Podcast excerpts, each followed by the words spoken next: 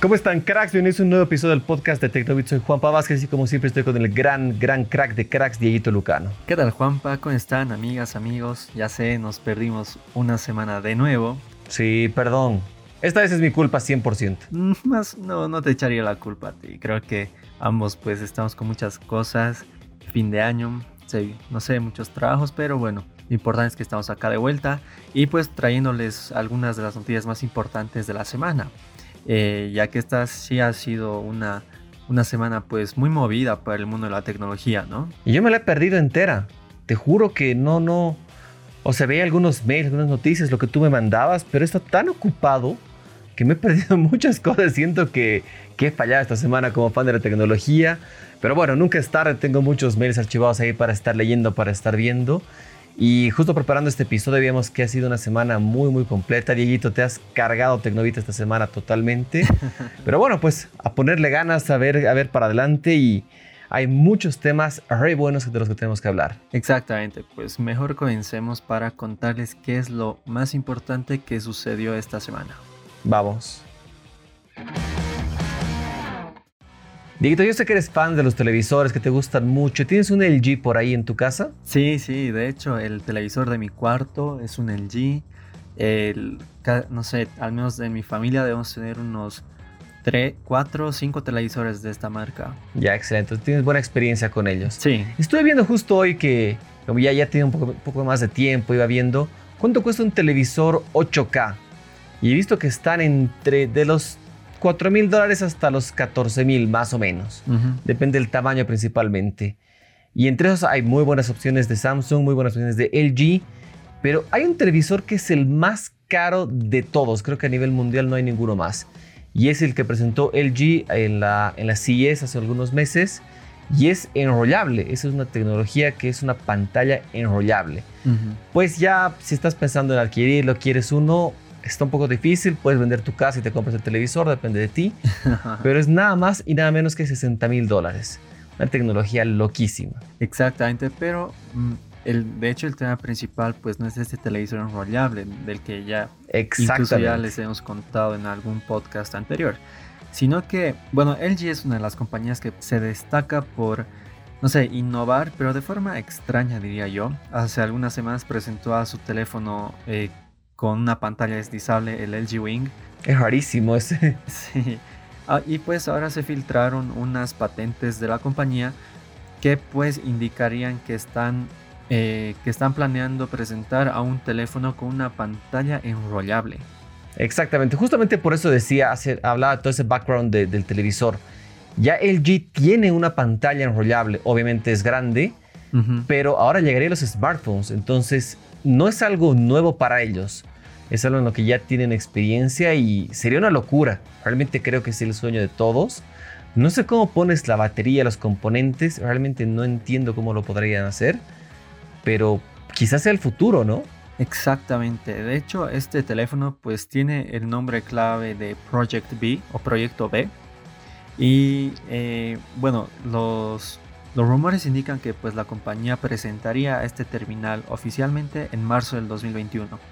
De momento LG no cuenta con un teléfono con pantalla plegable, pero dar el salto a las pantallas enrollables pues como tú lo has dicho sería el futuro creo yo. Claro, incluso le ganaría a Samsung y a Huawei que han estado haciendo muy buen trabajo con los plegables. Y esto podría ser más. Pero veamos, veamos, esperemos el 2021. Ni siquiera hemos acabado el 2020, nos faltan un par de meses. Y estamos hablando de lo que viene el 2021. Pero tengo muchas esperanzas. Y bueno, hace algunos meses les decíamos, bueno, les contábamos en la página de Tecnovit que Facebook había desplegado a su modo oscuro, pero, o sea, para la aplicación móvil, pero solo para algunos usuarios.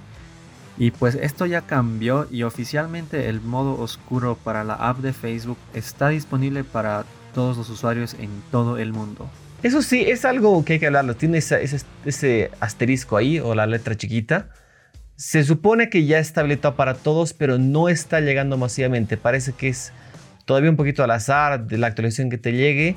Por ejemplo, yo no la tengo. ¿Tú la tienes en tu teléfono, Dieguito? No, tampoco la tengo, pero al momento de redactar la nota y obviamente revisar si esto ya es verídico, pues verifiqué en el teléfono de mi mamá que tiene un Xiaomi Mi A3 y ella sí lo tiene. Pero como tú lo has dicho, ¿no? Esto, esta es una función que pues irá llegando al azar a, a todas las personas.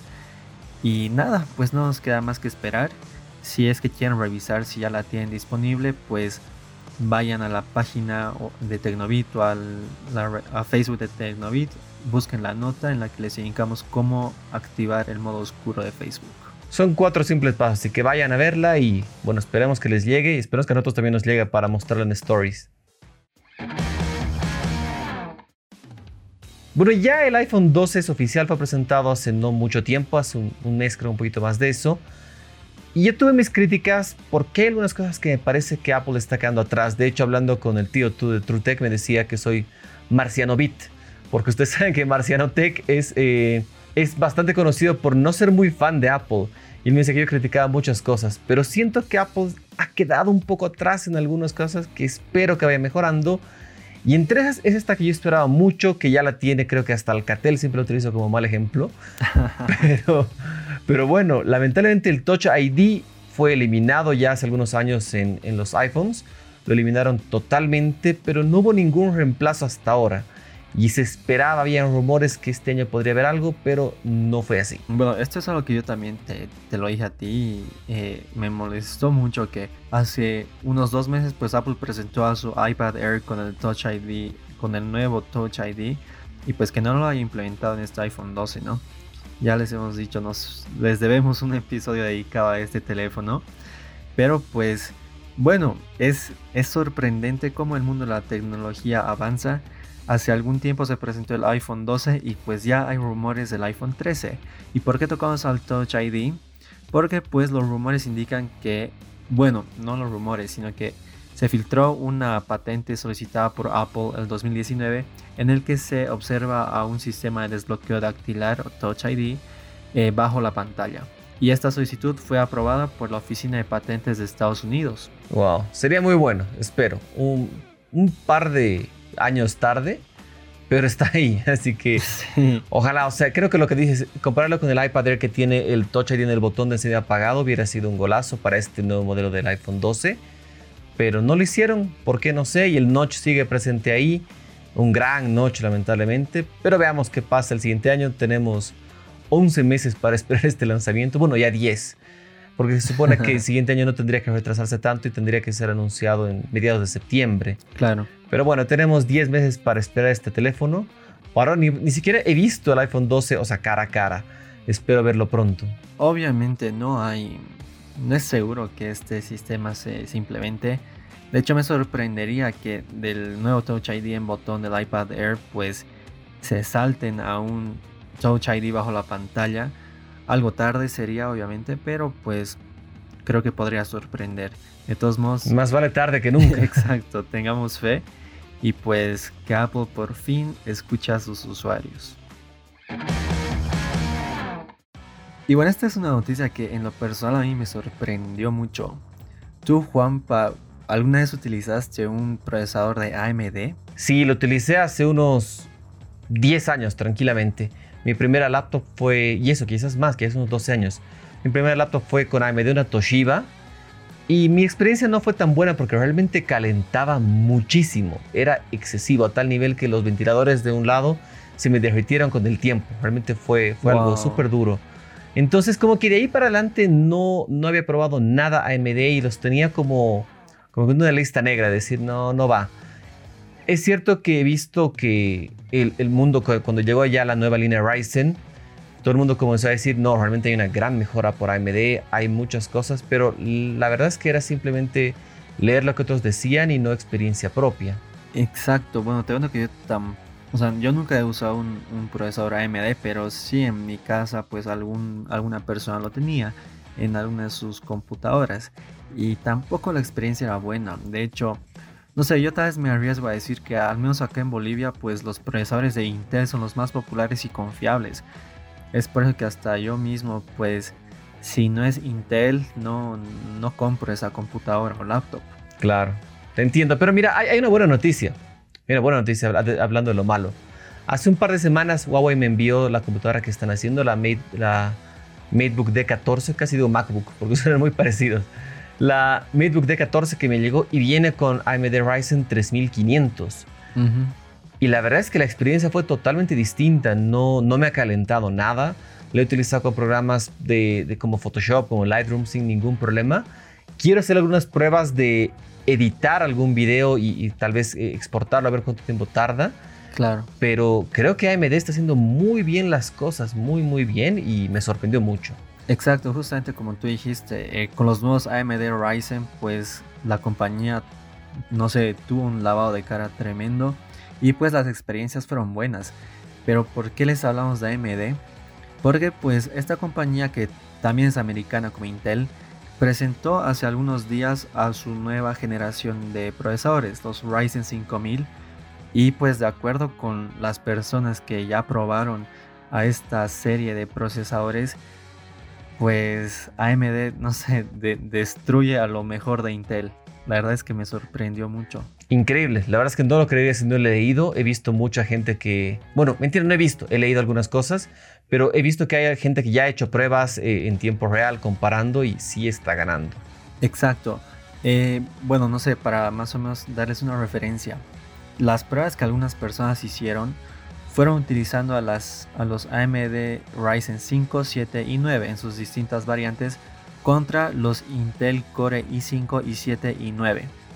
Más o menos el Ryzen 5 equivale a un Intel i5, el i7 eh, a un Ryzen 7 y el Ryzen 9 a un Core i9. Y pues el i5, de, el Ryzen 5, perdón, pues demuestra mejores resultados en distintos apartados de edición, de gaming incluso, que el Core i9, que es el más potente de la compañía. Increíble, increíble lo que están haciendo. Realmente me sorprende mucho. Y esto se refleja, las pruebas que hemos visto que están justamente en la nota, se habla mucho de After Effects, Photoshop y Premiere, que son una suite muy completa. Y también hay una comparativa de juegos eh, con el CSGO o Counter-Strike Global Offensive y se ve que tiene claramente un mejor rendimiento. No sé si te pasa eso, pero yo siento que Intel se ha quedado un poquito estancado. Tal vez, mira que mm, con las computadoras yo no he estado muy, no sé, muy inmerso en esto, este último tiempo. De hecho, la computadora más nueva que, que acá usé pues fue un, un Core i5 pero de octava generación con Optane. Y pues Optane es algo nuevo, ¿no? La experiencia fue bastante buena. Claro. Y de hecho, eh, justamente eh, en estos días estuve averiguando mucho de computadoras y me sorprende que acá en, en las tiendas de La Paz al menos em, no encuentras mucha computadora con Intel. Más bien hay mucha laptop con procesador Ryzen. Entonces puede que esto también sea, eh, no sé, demuestre la popularidad que están teniendo estos procesadores, ¿no? Oye, qué loco, no sabía eso. Muy, muy, un buen, buen dato.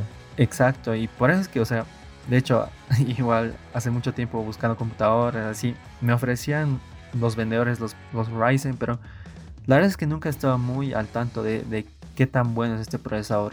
Pero pues la nueva generación, según lo que demuestran estos resultados, es increíble. Bueno, esperemos probar. Yo voy a seguir probando la MacBook D14, algunas cosas, y les voy a contar experiencia que tenga.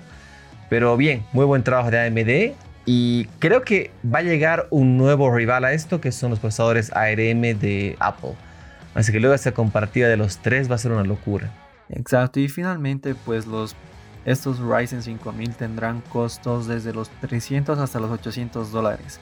No son nada baratos, creo yo, pero por la potencia que ofrecen pues valdrán la pena. Esperemos que sí, ya los probaremos. Bueno, cracks, espero que les haya gustado este episodio. Ya saben, pueden considerar un AMD Ryzen tranquilamente porque están muy bien. Si quieres un televisor plegable, ahorra bastante. y pronto quizás llegaría un teléfono plegable también. Bueno, enrollable, es la palabra correcta. Así que veamos qué pasa pronto, ¿no? La tecnología va avanzando mucho. Este 2020 nos está dejando buenas cosas pese a lo desafiante que ha sido. Y el 2021 le tengo mucha fe. Es verdad, justo me, me quitaste las palabras. Ha sido un año complicado, pero pues muy buenas cosas se lanzaron, se presentaron y la tecnología no paró. Exactamente. Y bueno, eh, no se olviden siempre de seguirnos en nuestras redes sociales, de escuchar este episodio, de compartirlo con sus amigas, amigos, conocidos, con quien sea. Pero pues que todo el mundo sepa qué es lo que pasa en la tecnología. Exactamente, les mando un gran abrazo a todos. Gracias, Dieguito, como siempre, un gusto. A ti igual, Juanpa. Que les vaya bien a todos, cuídense. Chao, chao.